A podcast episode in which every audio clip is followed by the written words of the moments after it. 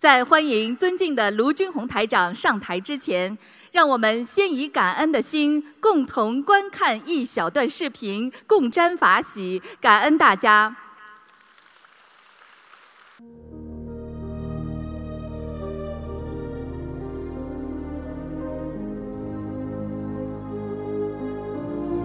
我有这样一位师傅，他舍弃人间的事业、财产与名利地位，独立创办电台，做着无我利他、无偿弘扬佛法的艰辛事业。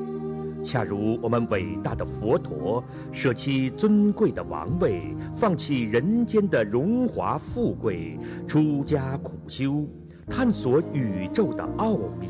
最终为人类带来离苦得乐的佛法。我有这样一位师父，他舍弃人间小我的情爱与幸福，将自己的大爱与慈悲普及众生，苦苦探索能让众生根本离苦的方法。我的师父，他身未出家，心已出家。他悲悯的目光投射在所有众生的身上，他的慈悲上及天，中至人，下至地，心包虚空。我有这样一位师父。他以最朴素平实的白话宣讲佛法，他善用生动的比喻、幽默风趣的话语，让普罗大众明白原本艰深的佛理，让凡夫众生浸润其间，慢慢培养深入经藏的能力。我有这样一位师傅。他带着自己的弘法团队，不远万里，不辞辛劳，超越时差的阻隔，超越南北半球巨大的季节反差，坚持到世界各地免费弘法度众，恰如我们伟大的佛陀，带着他的诸弟子四处托钵弘法，讲经度众。我有这样一位师傅，他身体力行诠释着观世音菩萨伟大的慈悲愿力，通过努力实践简单易学的三大法宝，时时懂得忏悔和感恩，让我们走出学佛的误区。通过有针对性的坚持念小房子给要经者，借助观世音菩萨的慈悲愿力。救度他人，解脱自己，以滴水穿石般的耐性与坚持，最终实现救度天下有缘众生的宏愿。我有这样一位师父，他相好庄严，和蔼慈悲，圣者的风采光芒四射。他原本身材伟岸挺拔，可是短短几年艰辛弘法下来，脸瘦了，背驼了，腰也弯了，衣带渐宽，无怨无悔。他为两万五千弟子逐音摸顶加持，一站数小时，常常连续操劳。因耗费元气而汗水湿透衣衫，还常常因怜惜众生业障深重而泪流不止。我有这样一位师父，他庄严慈悲如菩萨，他说法圆通无碍与自在，他天真活泼似孩童。他直话直说道因果，他欲言又止真。他性情中人不遮掩，他鼓励精进，鞭挞懈怠，怒斥不开悟者。悲怜众生苦难，为不如法的行径痛心疾首。他常常在电台节目里当头棒喝，为众生消业拔苦。他开心时哈哈大笑，感染众生，法喜充满。他调皮时南腔北调，将计就计说方言。他疼惜生命不息、还债不止的老妈妈们，甚至于提醒老人家不要老吃剩饭剩菜。他会决然打断信众的赞誉，告诉台长不需要甜言蜜语，只要对方改毛病。他平素说法滔滔妙语不绝，可是，一听说哪个幼童学佛念经，就只会开心道：“哎呀，这么好！哎呀，这么好！”他累得一闭眼看图腾就能眯一觉，他累得做节目时都不禁打哈欠，甚至魂魄都出窍。他挂念法会上看到的信众，也挂念不能去法会现场的所有佛友，所以。无论旅途多么遥远，身体多么疲惫，时差多么巨大，一回到电台，只要当天惯例有节目，他仍然会一如既往地走进直播间。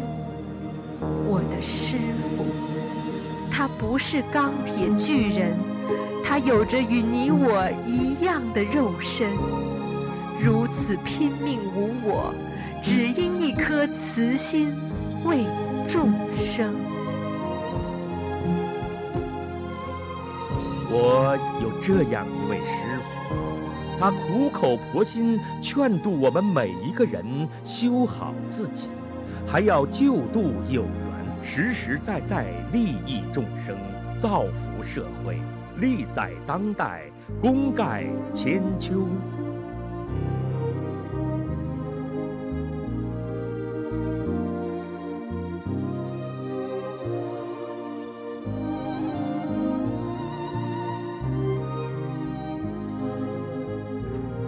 我有这样一位师傅，一睁眼肉身就不停的工作，一闭眼法身就满世界跑，千处祈求千处应，苦海常作渡人舟，为众生指点迷津，救危救难，救急救苦，救身体救慧命。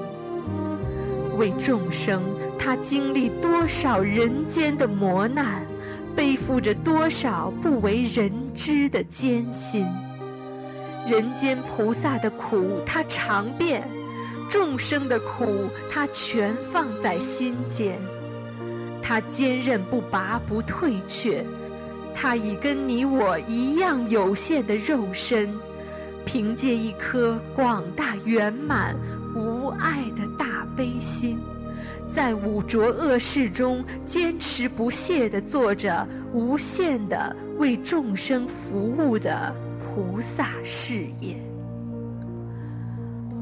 我有这样一位师傅，百千万劫难求遇。如果您有幸遇见这位师傅，如果您有幸跟我拥有同一位师傅。请您惜缘，请您惜福，请您莫轻易错过。是宿世的佛缘，累世的师徒情分牵引，让我千年追寻，万里追寻，寻寻觅觅。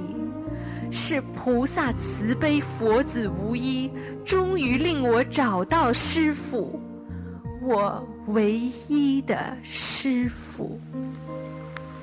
从此人生不再糊涂过，从此一心一意依教奉行，严守戒律，精进不懈勤修行，跟着师父慈航普渡向西行，聆听菩萨慈。慈悲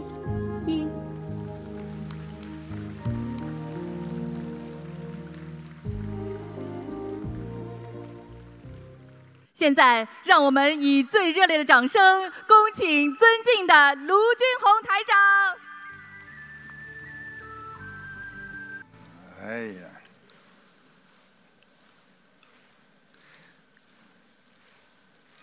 哎，不要停，鼓下去吧。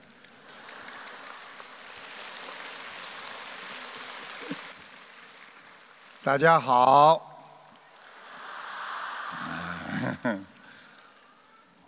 法船乘风去远航，弘法甘露遍四方，般若智慧懂感恩，功德圆满度众生。感恩大慈大悲救苦救难广大灵感观世音菩萨，感恩十方三世一切诸佛菩萨龙天护法。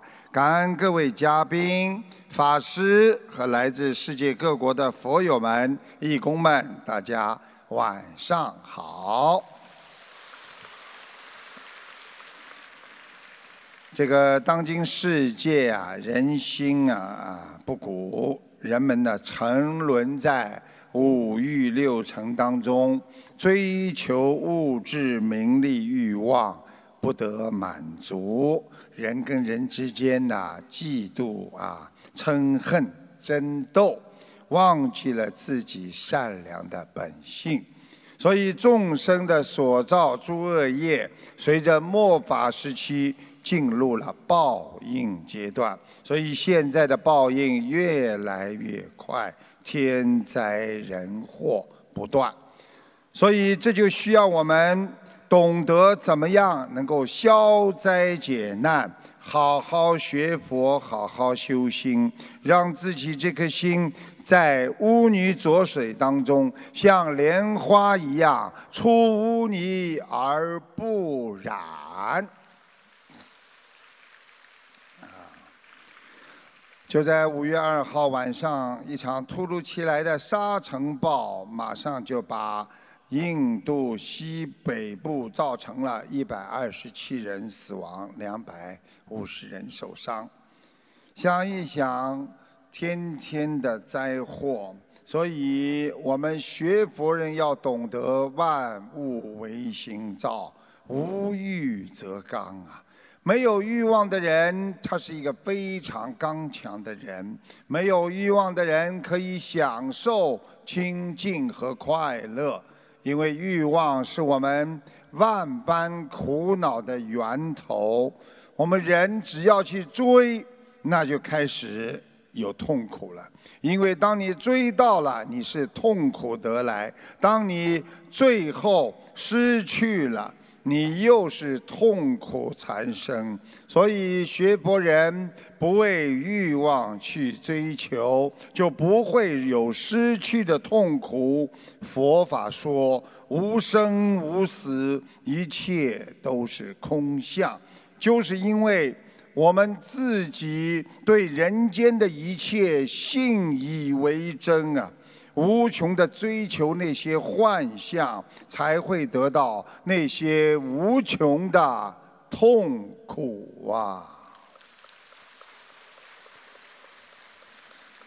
大家想一想，我们小时候追求很多东西，我们得到了，最后又失望，又抛弃了，所以想一想，是不是给自己带来很多的痛苦？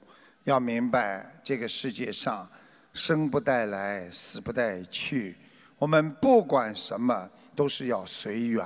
今天该是你得的，就是你的；今天不该你得的，就不是你的。今天。如果你新买的房子有可能在一场地震、水灾中，转眼就化为乌有。凡人转境，圣人转心。我们在这个世间碰到五欲的诱惑，马上就会神不守舍。所以很多人一碰到欲望，马上眼睛就不对了，啊。就是缺少对现代社会境界的免疫力呀。举个简单例子，很多女士走路马路上走得好好的，突然之间只要看见橱窗，她的脚步就慢下来，不愿离开呀。心随着境转，这样就会丧失良好的心理管理、延续慧命的重要条件。所以台长经常跟大家讲，这个世界上什么管理都有，企业管理、物业管理，没有一个是心理管理、心态管理。希望你们好好的通过学佛，管理好你们的心态，管理好你们自己的心理变化，所以让自己变得越来越正。所以学佛人要正信正念，否则你就会折寿，否则你就会变得越来越颓废呀。今天呢是给弟子啊开示的，所以呢我不能跟大家像开法会一样讲，讲的都是佛法啊，希望大家呢好好的听啊，听得懂的呢就鼓鼓掌，听不懂的呢假装鼓鼓掌。人生无常，富贵无常，生死更是无常。我们在无常的世界当中，要找到人生的真正的意义和价值，知道是什么吗？一个人如果活着为自己，他就没有价值。一个人要找到人生真正的价值和意义，那就是四个字：救度众生。所以要经常想到，我们很多人一个人能做什么？大众的会命，你经常要想再鲁一人呐，听不懂了吧？三点水一个女字，就是大众的会命，再鲁一人，就是在你一个人的身上啊。我继续讲下去啊，汝要不行，听得懂吗？你要是不行，罪在汝身。怎么跟姓鲁的都这么挂钩呢？将救度众生要看作自己的使命，众生之痛犹如吾痛，众生那是我们开悟的根呐。没有别人哪来的扎根在众生当中的救度？你怎么能够成为一个慈悲的佛陀呀？所以学习佛法就要懂得世界上一切都是无常的。今天的拥有不代表永远的拥有，今天的失去不代表永远的失去，永远不会不动。不要为人间的名利物欲所动，少欲无为呀！要看破人间缘聚缘散，才能拥有一颗心灵的净土。哇！其实我们在人间不要恨别人，我们也不要去厌恶别人、嫉妒别人。我们真正人间的敌人是谁呢？就是鲁自己呀！因为我们让自己难过，让自己愤恨，让自己想不开，让自己变得越来越嫉妒别人，越来越贪。没有人逼着你去难过，没有人逼着你去恨别人，只有自己的想不开。所以要克服心中的仇恨，要用慈爱来弥补心中的仇恨，要用舍来弥补心中的贪，这就是智慧。要让佛陀的智慧布满人间，让智慧在这个世界上到处的洒播，以人间的智慧换回我们佛菩萨的般若智慧。有很多人跟我讲，修心师傅有什么奇迹吗？记住了。师傅没有什么奇迹，你们也没有什么奇迹。每一天点点滴滴的积累，一步一个脚印，万丈高楼平地起。修心就是每一天一点一滴的反省与克制自己的业障。所以，当自己想不通的时候，就要尽量。念经来想通，让自己恨的时候，要用慈爱来化解它；当你自己的行为不高尚的时候，要用菩萨的理念来纠正它。这就是修心修行啊！想一想啊，我们啊，一定要懂得。每一天，如果你做一件好事，不做坏事，三百六十五天，你就是一个大好人。你每一天只做一点点坏事，动一个坏脑筋，但是你不做好事，一年下来，你就是一个大坏人。所以，恶人和善人是怎么分的？就是从你每一天的思维开始的。希望你们好好学佛，每一天众善奉行，诸恶不作呀。人有一个毛病，在逆境当中容易修行，在顺境当中他忘记了自己是谁。所以逆境并不是一件不好的事情，因为逆境就像烦恼一样，可以产生你的般若智慧。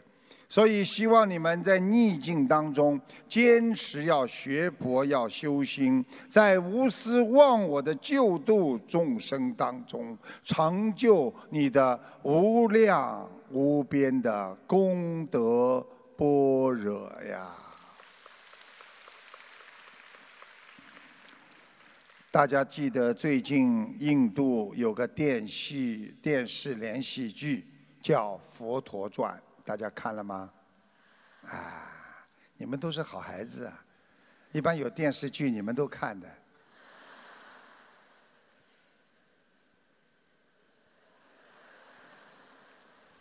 啊，只能看佛陀的连续剧，不能看言情小说的那种爱情连续剧。听得懂吗？会把你们大量的时间荒废掉的，还不如多念几张小屋子啊！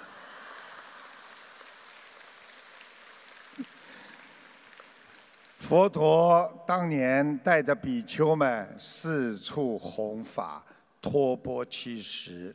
有一天，比丘们来到了一个村庄，托钵乞食。没想到这个村中的人们对他们百般的侮辱，说他们个个年纪轻轻就出来讨饭，根本不懂对社会的造福。更有人讽刺他们说：“这有什么？人家不干活，不照样有吃有喝？”还有的人干脆让他们赶快离开村庄，以后再也不要来了。村民们不断的继续侮辱着前来乞食的比丘们，比丘们无法忍耐这样的侮辱，垂头丧气的离开村庄，回到了佛陀的身边。佛陀看到他们手中的空钵，问道：“村民们不愿意布施给你们的食物，是吗？”一位比丘说。佛陀，是的，我们能否到别的地方去啊？这个弃食啊？佛陀说，当然可以。可让你到别的地方去弃食的理由，也会跟你在现在到每一家每一户弃食的理由那是一样的呀。这是另外另外一位比丘告诉佛陀说：“啊，佛陀啊，你有所不知啊，那里的人总是在辱骂、嘲笑、侮辱我们。”佛陀问道：“所以，那你就生气了？如果他们用鲜花来迎接你？”你就会满心欢喜，是吗？比丘们听后沉默不语。这时佛陀继续慈悲的说道：“你们要将内心的平静不要交给别人，外在的环境能动摇你们，也能愉悦你们。这时候心有抱怨的比丘们，顿时因为佛陀的教诲。”而醒悟，他们对佛陀说：“佛陀啊，我们错了。如果外界能让我们心中产生痛苦和愤怒，就是因为我们还没有领会您的教诲。外在的环境发生都是一种缘分呐。”如果你的心随着外在的环境而变化，产生喜怒哀乐，你的心已经被外界所控制了。佛陀接着又说：“如果你们怀有嗔恨心，那你们离正悟真相还相距甚远。我希望你们记住一件事。”人们从来不会轻易接受新的事物，你们是在打破他们先前的信仰，他们必然不会升起爱意。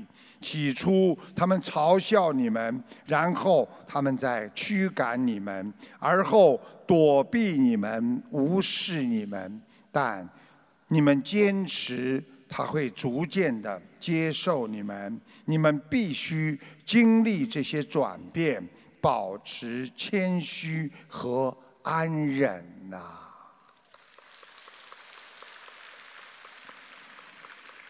听了佛陀的开示，比丘们心生欢喜，跪在佛陀面前合十礼拜。希望大家要懂得，在这个世界上。色身和沉静，都是因为你的妄念而起。你今天不开心，那是因为你的心在不开心。外境对你没有什么变化，因为外界再使你不开心，你照样可以使自己很开心。外境再开心，你也可以使自己不开心。就像很多人，别人在开心的时候，他板着个脸，哼，他还是不开心。难道这开心和不开心是别人影响你的吗？记住了，那是辱自己呀。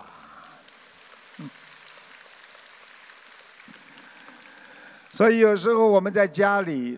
想开心，想不开心，都是自己造的。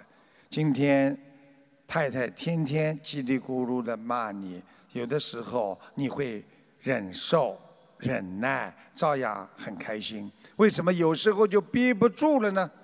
因为你的心在变化。你的心要是无挂碍故的话，别人再怎么讲你，你照样心无挂碍。无挂碍故啊，所以佛经上讲一念无明生妄执，就是说，当你不明白的时候，你心就会偏执和固执。所以明白了，哦，你原来是个好人呐，对不对呀？当不对的时候，你不知道。我曾经跟你们讲过一个故事，啊，我们说我们的法师不杀生，他们爱护众生。有一个法师也是的，化缘到一个富有的人家，敲开门之后，大门直打开，里边出来一个贵夫人，跟他说：“哦，师傅你好，啊，是是这个夫人能否啊化缘我一顿午饭？啊，可以，请进。那么进来了，进来之后呢，这个师傅呢就坐在客厅里边。”他的夫人就给他端了上好的米饭，还有菜。这个师傅坐在那里吃的时候呢，他的先生回来了。他的先生是个珠宝商，一回来之后呢，一看，啊，师傅化缘，请坐，请坐，师傅免礼，请坐，请坐，啊，请继续用餐。然后随身呢就把衣服脱下来，从口袋里拿出一颗价值连城的。这么小的珠宝放在了桌子上，进去换衣服了。过一会儿，当先生换完衣服出来的时候，一看珠宝不见了。这个时候，先生就说：“这个珠宝怎么会没有了？除了你今天师傅在这里，没有其他人的，肯定是你拿的，啊，一定是你拿的。”这个时候，他就问这个师傅。是不是你拿的，和尚？结果呢，不讲话。是不是你拿的？不讲话。到禅房拿出很重的怪那种禅杖啊，就是抽打这个师傅，打得遍体鳞伤，血都打出来了，啊，血都打出来。打出来之后呢，啊，这个时候呢，有一只这个乌鸦，它呢闻到血腥味儿，它飞进来了。因为乌鸦看见闻到血腥，它就飞进来了。飞进来的时候呢，这个先生呢还在打这个师傅的时候呢，棍子一往后一来的时候呢，把那个乌鸦打死了。这个乌鸦掉在地板上之后，这个师傅说：“阿弥陀佛。”说：“这位先生，这个价值连城的珠宝不是我拿的，那你告诉我是谁拿的？”是这颗乌鸦刚刚进来吃掉的，哦，啊，当场把它解剖，肚子一看，挖出来这么一颗珠宝，结果这个先生就问师傅：“你为什么我这么责打你，你也不说是乌鸦吃的呢？”阿弥陀佛，出家人慈悲为本，我们不能杀生。如果我今天说了这个珠珠珠宝是乌鸦吃的，你肯定会把它杀死，我就造了这个杀生业了。现在你把它打死了，所以我才把这个事情告诉你。从这个故事就是告诉你们，我们的忍辱要学呀。忍辱的人，他是有道德的人；忍辱的人是能够精进的人；忍辱的能，他才能好好的修，脱离六道之行啊。所以，我们要懂得，最后修到后来，连无名都是虚妄的，都是没有自信的。何况因为无名而产生的色身和成净啊，所以那就是虚妄之中的虚妄。所以凡夫认为色身为我，妄认成净为真实的，失荣辱，以为以妄逐妄，流转不了。实际上，这句话就是告诉我们：我们认为世界上的一切都是存在的，实际上它会随着岁月的流逝而不能在我们的心中所保留住。所以，我们的岁月都在流失。我不知道你们看过最近有一张照片没有？刚刚我看了一张照片，你们看到是谁吗？一个老年人。看上去像八十岁，仔细一看，你们今天有谁看到这个新闻吗？是一个著名的武打明星，你们知道是谁吗？李连杰。你们可以上网看一下，他已经像八十岁了。不敢沟通啊。看了之后，非常的心中难受，因为人就是这么在变，我们的身体也会变，我们的感情也会变。所以，为什么《金刚经》让我们要懂得出离呀？我们不能再迷惑了。台长做的工作就是一个闹钟，我要天天把你们叫醒，让你们赶快醒过来。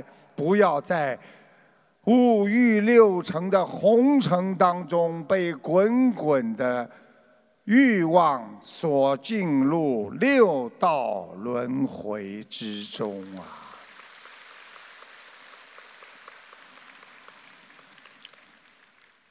准备了这个，这个准备了很多东西啊。今天呢，这个早上呢，跟大家讲了啊，这个。呃，讲了那个八种啊，八种。今天呢，想跟大家呢继续讲一讲八难，啊，那个想问一下，这个你们呃谁有知道讲得出来八难的吗？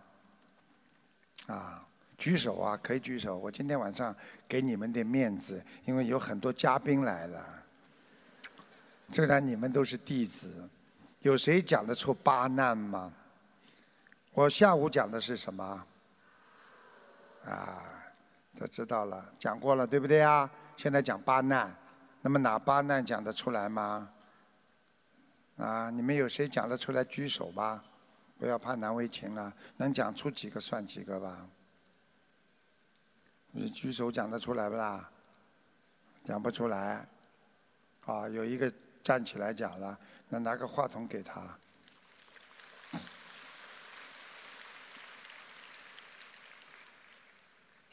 讲呀，话筒给他呀，没话筒的，很勇敢。我知道你一定会讲错一个的，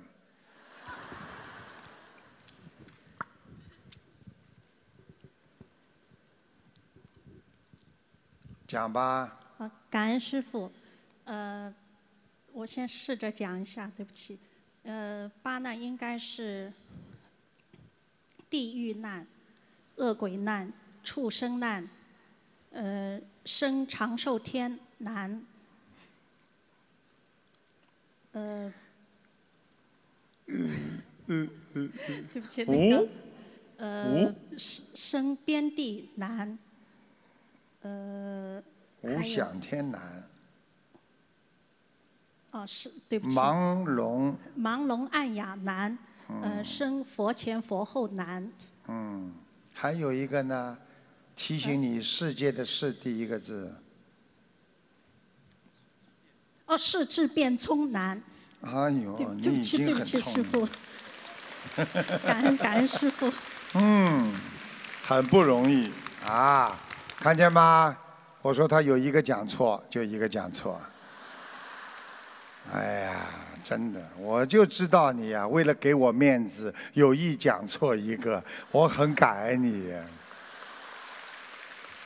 你们要学师傅讲话，这叫滴水不漏，给人家面子。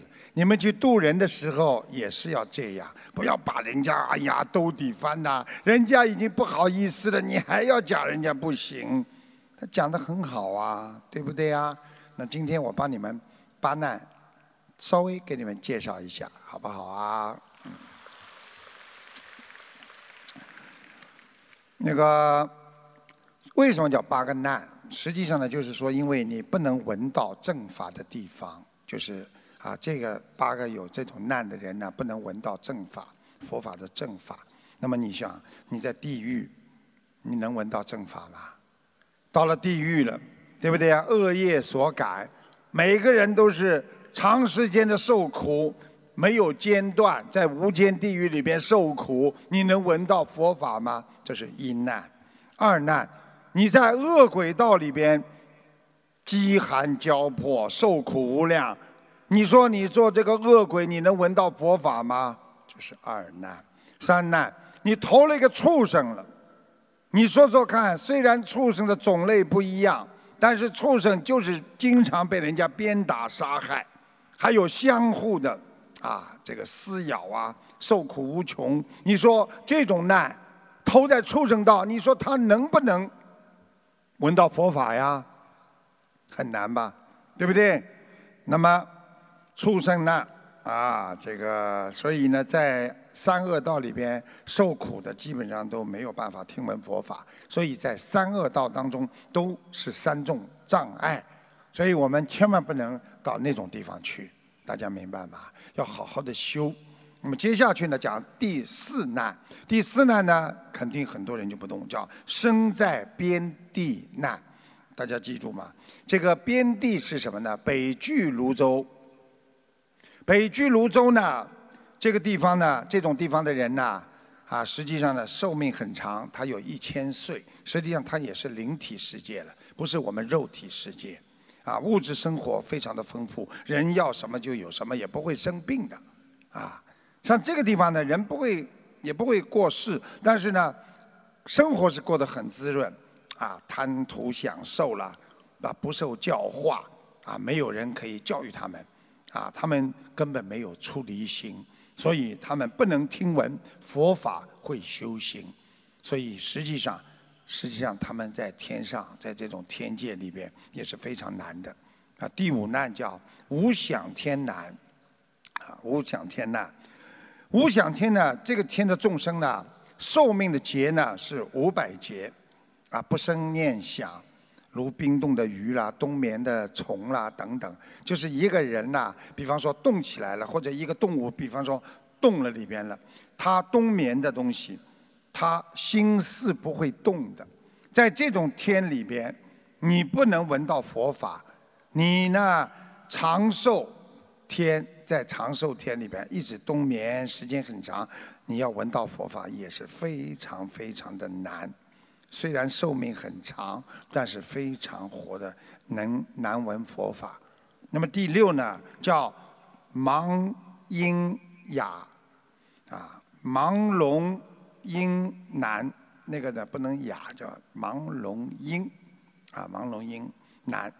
就是虽然得到人生了，已经是一个人了，但是呢，因为前世的业障深重，身体残缺，所以他们很多人呢是。盲人或者耳没耳聋的人，啊，他们呢就很难啊能够遇到佛出世，而且很难听到佛法。所以过去法师如果要出家，必须验生，就是说如果有残疾的法师，他是没有资格出家的，啊，因为啊这个有残缺的人很难升到天界。所以呢，就是说。虽然得人生了，因为有这些缺陷，会障碍他的学佛修行和文法。那么你们可能会问我：难道有缺陷的盲聋聋哑人，他们就不能啊升天了吗？非也，他要比正常人要付出更多的努力，拼命拼命的学，拼命拼命的克服自己身上的缺点，好好的学要。大忏，每天要礼佛大忏悔，他照样也可以修成道。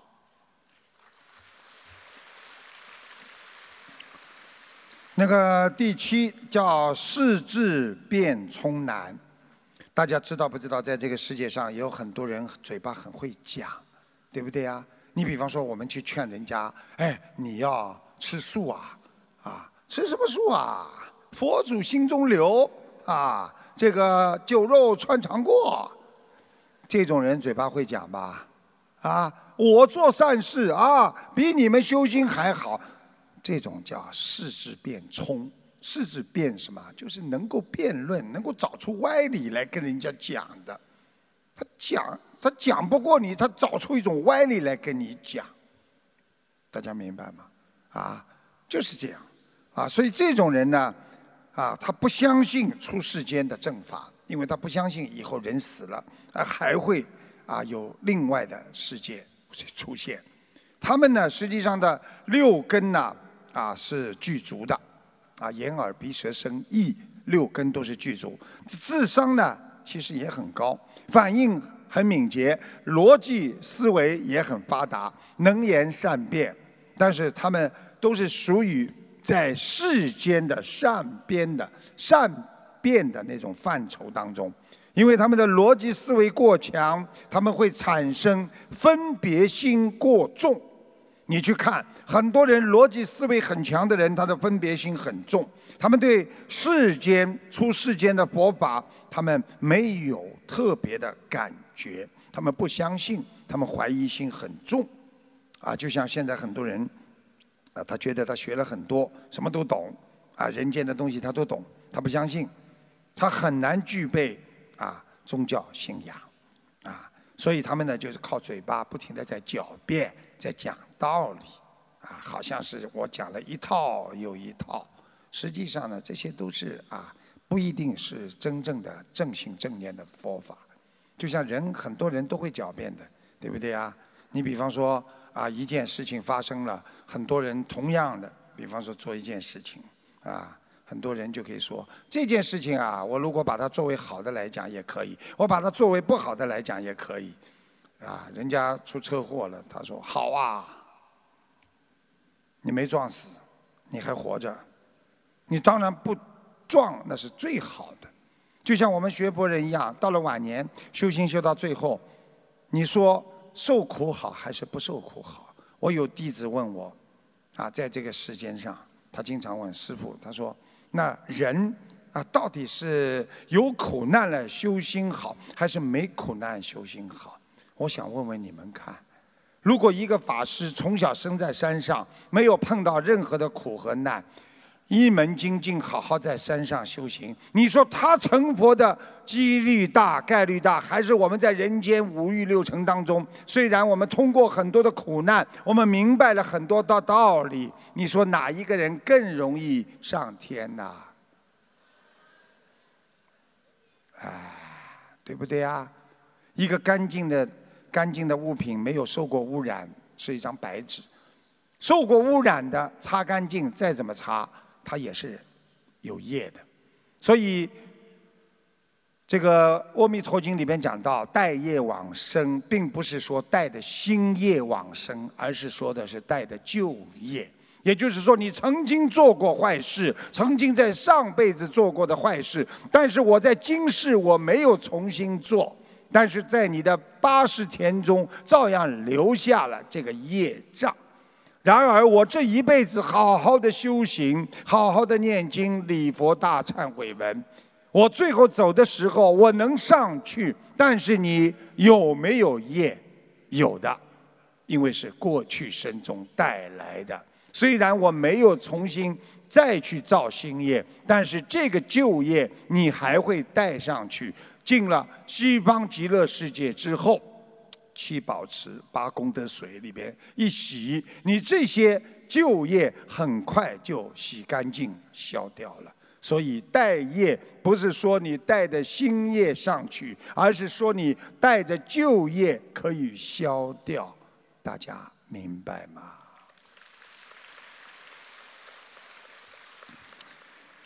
那么第八。啊，生在佛前佛后难，啊难，什么呢？就是业重缘薄啊，对不对呀？你看，我想问问你们，我们现在是生在佛前还是佛后啊？佛后啊，对不对啊？佛陀涅槃了两千五百年了，我们才生出来，我们才闻到佛法呀。你说我们是不是有业障啊？我们是不是不是跟佛的缘分还是比较淡呐？对不对啊？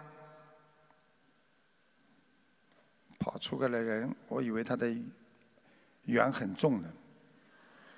啊，所以呢，生在佛前，生在佛后，就是没有生在佛出世的那个年代。我们现在呢，属于佛后。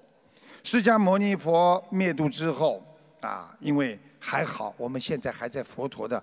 啊，正法时期、相法时期，现在是末法时期，所以我们还在这个时期当中，我们还有佛的遗教在，所以这个末法一万年过去之后，没有佛经、没有佛法的存在，那个时候会更苦，所以一切都会灭度，所以我们今天能够闻到佛法。我们就是幸运的人。我们今天能够跟着佛陀好好的学佛修心，我们就是人间最幸运的人。希望你们抓住好好的佛缘，好好的度人修心，改变自己，能够明理，能够开智慧。记住了，真正的涅槃，那就叫人间的明心见性。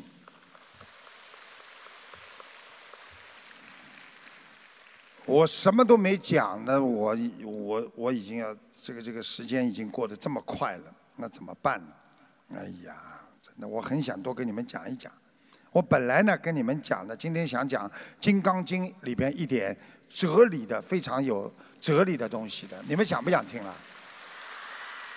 想，想，你们待会儿还要问很多问题呢，那怎么办呢？啊，你要叫我讲得快，我这么多怎么讲啊？《金刚经》啊，哎呀，哲理呀，好啊，好的不得了啊！真的，因为《金刚经》呢，它是最伟大的佛经的经典之一，它包含了大乘佛教的最高智慧，啊！所以呢，《金刚经》呢，被我们佛法界称为呢，诸佛之智母。智母是什么？智慧的母亲啊，啊，对不对呀？啊，然后呢，菩萨的慧父，也就是菩萨的智慧的父亲。哇，《金刚经》啊，不得了啊！在中国古代啊，上至帝王将相，对不对呀？名流大夫，下至贩夫走卒，百姓之家，个个都喜欢《金刚经》。这已经。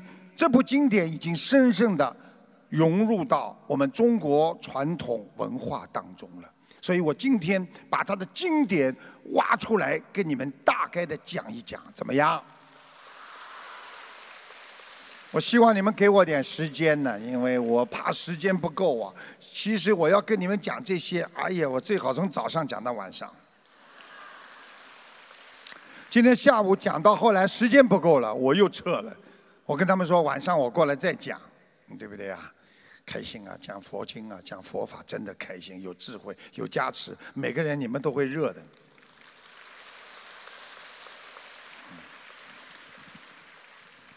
难是很难，你们很多人没有听过这个《金刚经》，或者没有学过，一下子今天晚上坐在这里，虽然你们也是弟子啊，穿的像模像样，啊，这个。两朵莲花开在外面，啊！但是问题要好好听的，否则你们会听不懂的。啊，真正的了悟道，这佛道，真正的了悟道，因为记住没有时间观念概念的，为什么呢？《金刚经》告诉我们：过去心不可得，现在心不可得，未来心不可得，对不对呀？过去的已经没了吧，没时间了吧？现在不可得，也没时间的。因为今天很快就变成过去了，啊，对不对？我现在刚刚跟你们讲的一些东西，现在已经过去了吧，对不对？然后呢，未来心不可得，未来有时间概念吗？也没有。所以时间它是相对的，所以呢，真正的时间是什么呢？万年一念，就是一万年当中，可能你只有一个念头，有时候一个念头就要一万年。没有古今，没有去来。记住了，月亮啊，太阳啊，风啊，山河啊，永远是如此的。我问你们一句话：古时候的人看见了这座山，看到了这个水，那个天，那个云，跟我们现在所看到的这个天和那个云和那个山，是不是一个世界呀？是不是一模一样的？有没有时间概念啊？没有吧？你们可以站在李白吟诗的地方，对不对啊？你们可以站在一个非常漂亮的庐山上，啊，窗前明月光，疑是地上霜。举头望明月，低头思故乡，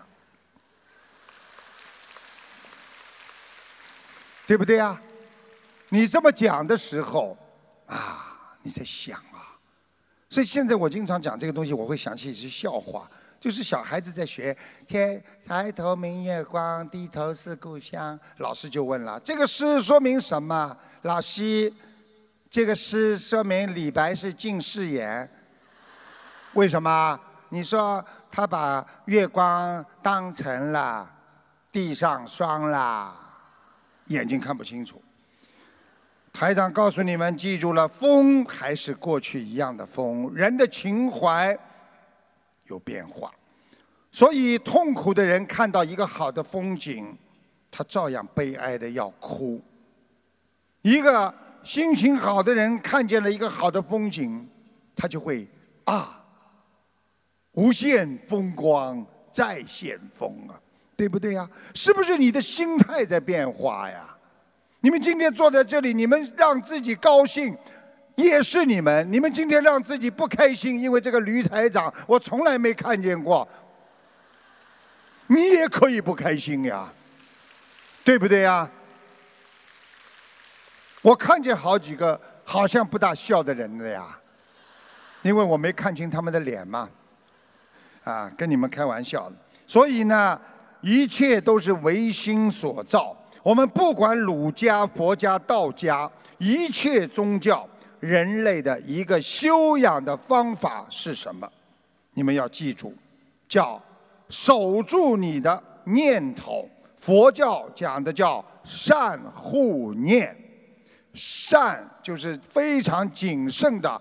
维护、保护你这个念头，你们记住，一个人的念头不能乱动的，乱动会出事的。夫妻两个吵架的时候，第一次吵架从来没想过离婚的，等到吵了时间多了，一想，烦的不得了，离婚吧。好，你一个念头出来，接下来第二次吵架，离婚吧；第三次吵吵架，离婚吧。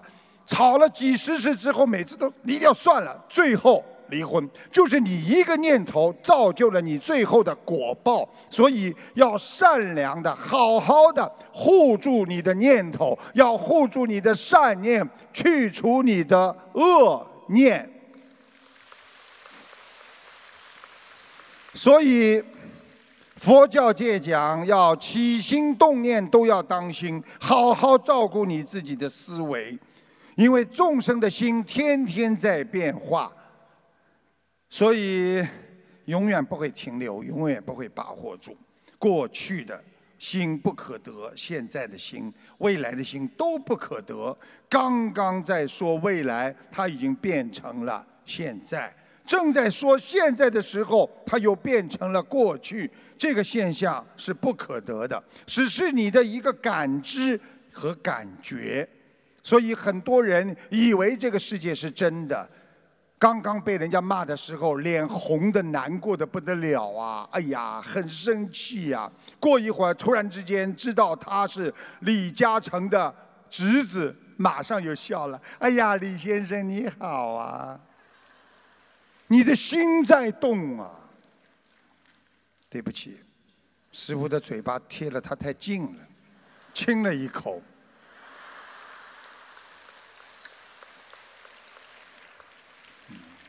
很好啊，人要学会幽默。有时候在家里也是的。我经常跟你们说，有时候夫妻吵架有什么了不起的？有的人心想不通，有什么了不起的？过了嘛就过了，对不对啊？夫妻两个吵架，一个月不不不不开心不讲话，一个礼拜不讲话，对不对啊？然后谁都不肯先讲一句，呃，老婆不肯叫，那个老公也不肯叫，怎么办呢？这老公总得想办法吧，对不对啊？假装跑到老婆的橱里面去翻，当着他看着他看得见的地方翻呐翻呐，老婆终于讲话了，对不对啊？你翻什么？翻我什么东西呀？找什么东西呀？我在找你的声音，我找到了。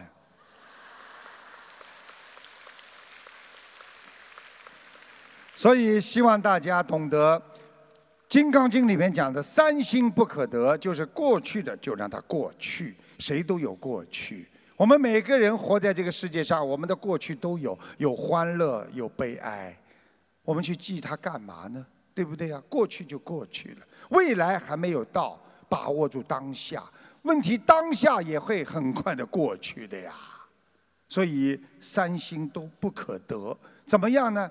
修当下，想未来，忆过去，慢慢的把这个三啊，这个三心啊，全部放下，你就是慢慢的脱离了人间烦恼之心啊。好了，我一共今天本来给你们准备了八个，我一个就讲到现在，你说有可能给你们讲八个吗？有呢，不讲了，讲不能再讲了，因为有很多问题要问的，明白了吗？以后你们记住啊，师傅呢啊，这个会有很多，我一直讲，等我以后退休了，啊，我没有退休时间的，走不动了，啊，我最好有。这个人怎么笑得这样？我说我走不动了，嗨嗨嗨嗨嗨，你什么意思啊？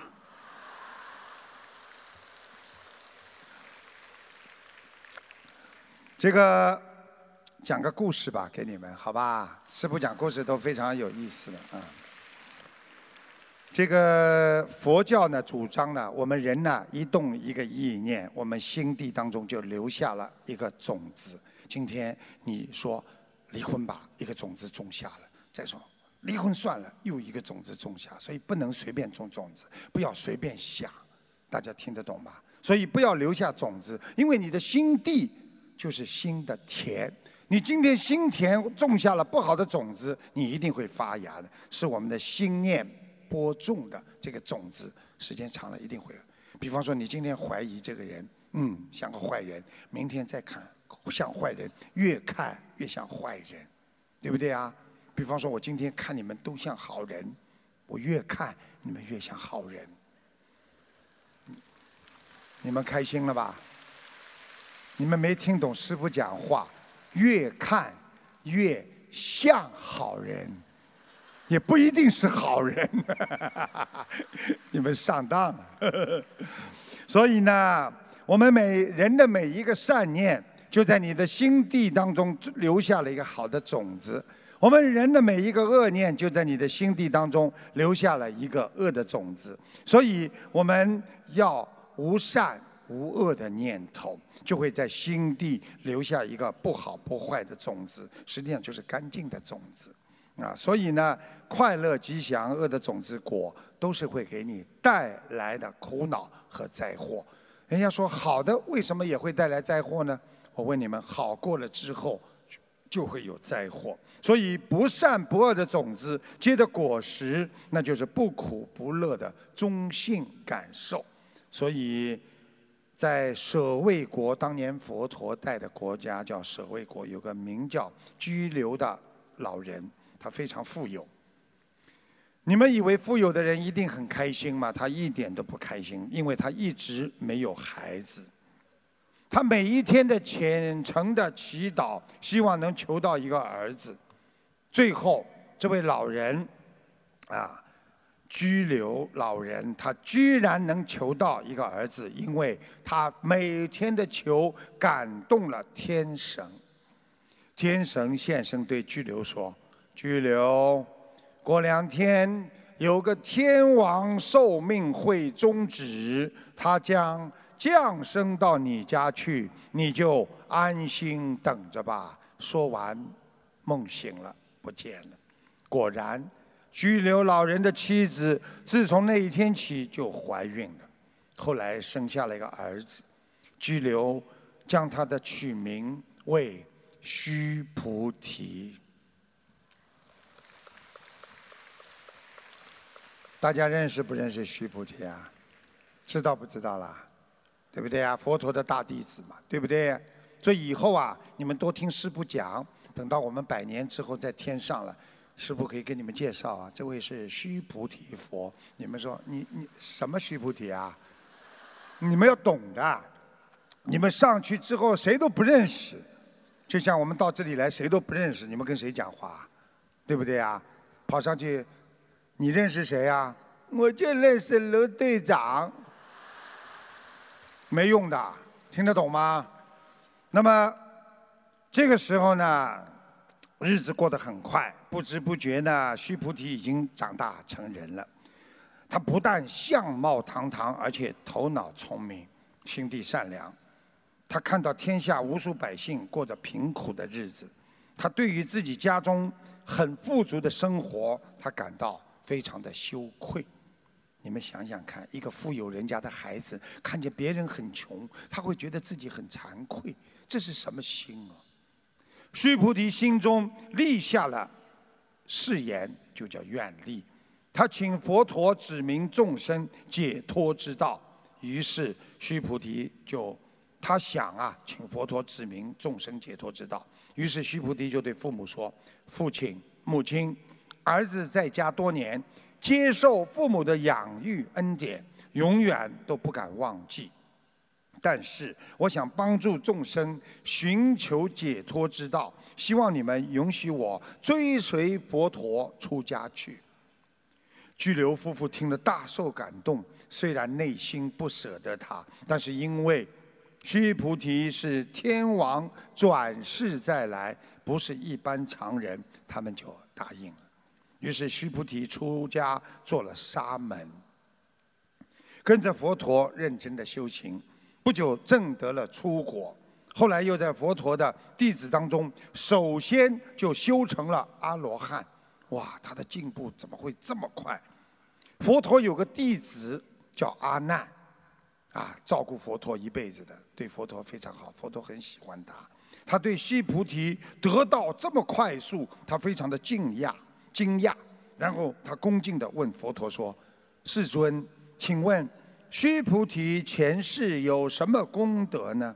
今生可以如此快速成就阿罗汉？”佛陀说：“阿难。”你问得好，须菩提他之所以得道很快，是因为他前世的因缘。他曾经是个穷人家的小孩，那时候有个比丘到城里去化缘，好几天都没有化到东西，走遍城里没有人肯施舍。正好比丘遇到须菩提的前生。他人虽小，家里又穷，但有怜悯之心，他就领着比丘回到家里，将自己的一份半食布施与他，自己饿着这么小的肚子，比丘吃完便借着神通力飞升离去。小孩看了，心中欢喜无比。后来，这个小孩转世到天上，做了天王。经过九十一劫之后，他寿终将逝，在现在的居留家里。不喜欢财富，只喜欢佛法，所以出家便迅速得道。这是须菩提累世因缘所致啊！这时候，阿难叹了口气说。一次的施舍就能有如此的福德，更何况每一个人要多次的施舍呢？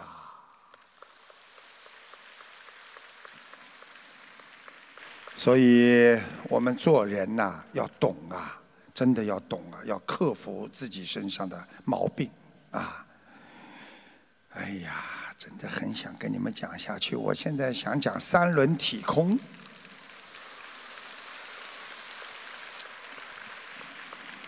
真的没时间了，我要多给他们留点时间了。那么师傅呢，今天呢就跟大家讲到这里吧。因为很多他们问的问题当中，啊，师傅会里边讲回答很多佛法的问题，啊，照样可以告诉你们。呃，希望你们好好的学佛，好好的修心。我们跟啊佛。这个佛法结个善缘，让我们在人间啊，虽然五族恶事，还有各种的因缘果报，我们还能够明心见性，让自己得到更多的充实，来脱离人间的烦恼。好啦，今天跟大家就到这里啦，谢谢大家啦，明天晚上再跟大家见面，好不好啊？啊，大家好好学佛。今天是不是受益很多啊？啊，跟你们说了，学佛不是单单的烧烧香啊、磕磕头啊、拜拜佛啊，要学，要学智慧，菩萨的智慧，要学菩萨的理念，要提高自己的境界。啊，希望大家好好的学佛，好好的做人。记住了，你们做人做的像人了，你们很快的到了晚年就不会有身体不好了。这个时候，人最怕的就是晚年走的时候浑身病痛。如果你好好的修心，修得晚年平平安安睡一觉走，那已经是福气了。如果你能修到修到到天上超脱六道，那你说明你这个人生没有白过。希望大家把人间一切不要看得太重，因为这是暂时的，很快就会没有的。而我们真正在天上的家，那就是永远、永远存在的。所以希望大家以后能够永远和我们伟大的观世音菩萨在一起。谢谢大家。你们作为弟子要好好的听话，把别人。啊，比你们年长的都当成你们的父母亲，把比你们年小的都当成你们的孩子，把同辈当成兄弟姐妹，你们就不会有恨，就不会有很多的啊这个嗔恨心。所以希望你们把人家都当成家人一样，别人都是会成为你的贵人，你在人间会处处顺利。所以对别人好就是对自己好。你能够天天拜菩萨，对菩萨好，你说菩萨会不照顾你吗？会不保佑你吗？好了，希望大家能够这两天开开心心，好吧？明天再见，谢谢。